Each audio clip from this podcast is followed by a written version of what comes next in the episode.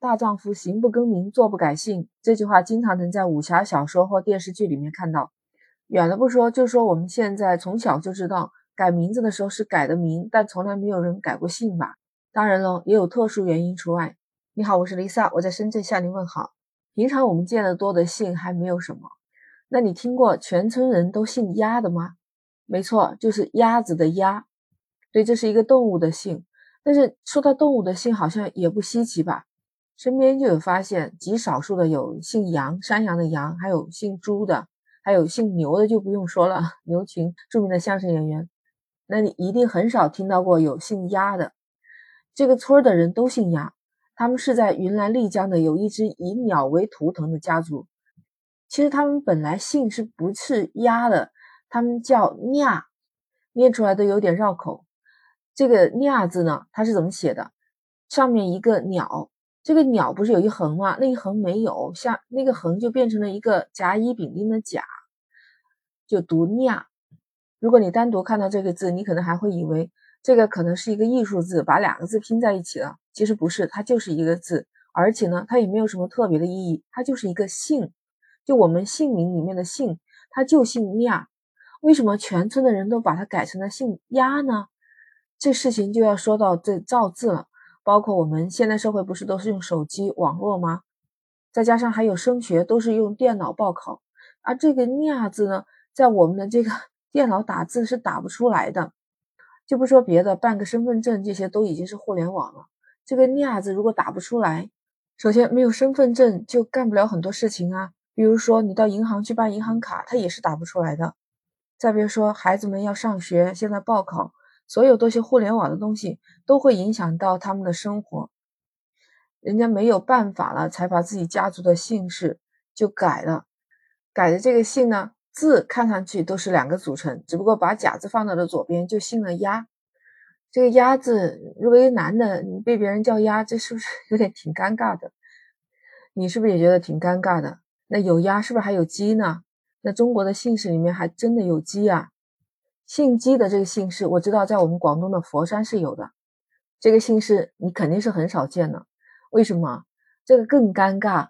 如果一个女性出来，哎，在外面打工，问人家叫什么？他说他姓姬，这很容易被人引起误会，而且很容易被人嘲笑。你看我们广东话有时候叫，哎，老人家的男的就什么公啊，什么阿婆呀，那称呼姓姬的那叫鸡公鸡婆吗？这好像有点贬义啊，那就干脆不说吧。但你别看，其实在古代，鸡和孔雀啊都是被称作为凤凰的后代。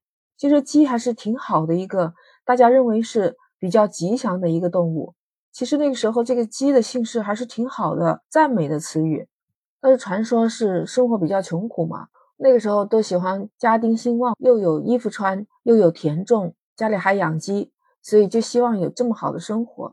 最后这有四大家族，他们就各自把自己家族的姓就改成了鸡田丁布，就是家里富裕，能够养鸡，还有有衣服穿，有布嘛，田嘛，当然就是种田的田，丁就人丁兴旺嘛。只是到了现在，由于社会发展的文化的影响，把鸡又变成了一个不好的词语。现在的姬姓的家族主要分布在广东还有广西，但是已经非常的少了。广东佛山就两位姓姬的姐妹，两个人都已经九世高寿了。这就是很多子女就不愿意使用姬的姓氏，后代很多人就把这个姬改为了溪，就小溪流水的溪，去掉了三点水。其实现代人改姓也真的是无可奈何。把祖宗的姓给改了，也就是为了一个方便，或者有些没改的，就是跟着母亲姓。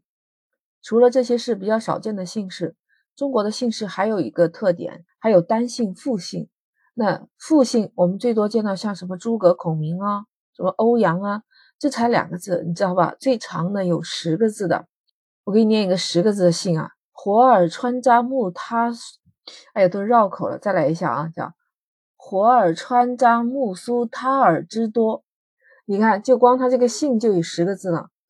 我就想，如果把这么长的姓氏放在身份证的上面，是不是一行都写不下，必须换行？当然了，姓氏是中华民族的一种文化，其实我们也不能太过于苛责。有一些比较难以理解，或者是到了现代有歧义的姓氏，我们大家是要保持一种理解还有宽容的心态。每一个姓氏都是有它独特的历史，还有它的文化的，有的就是一个家族的传承。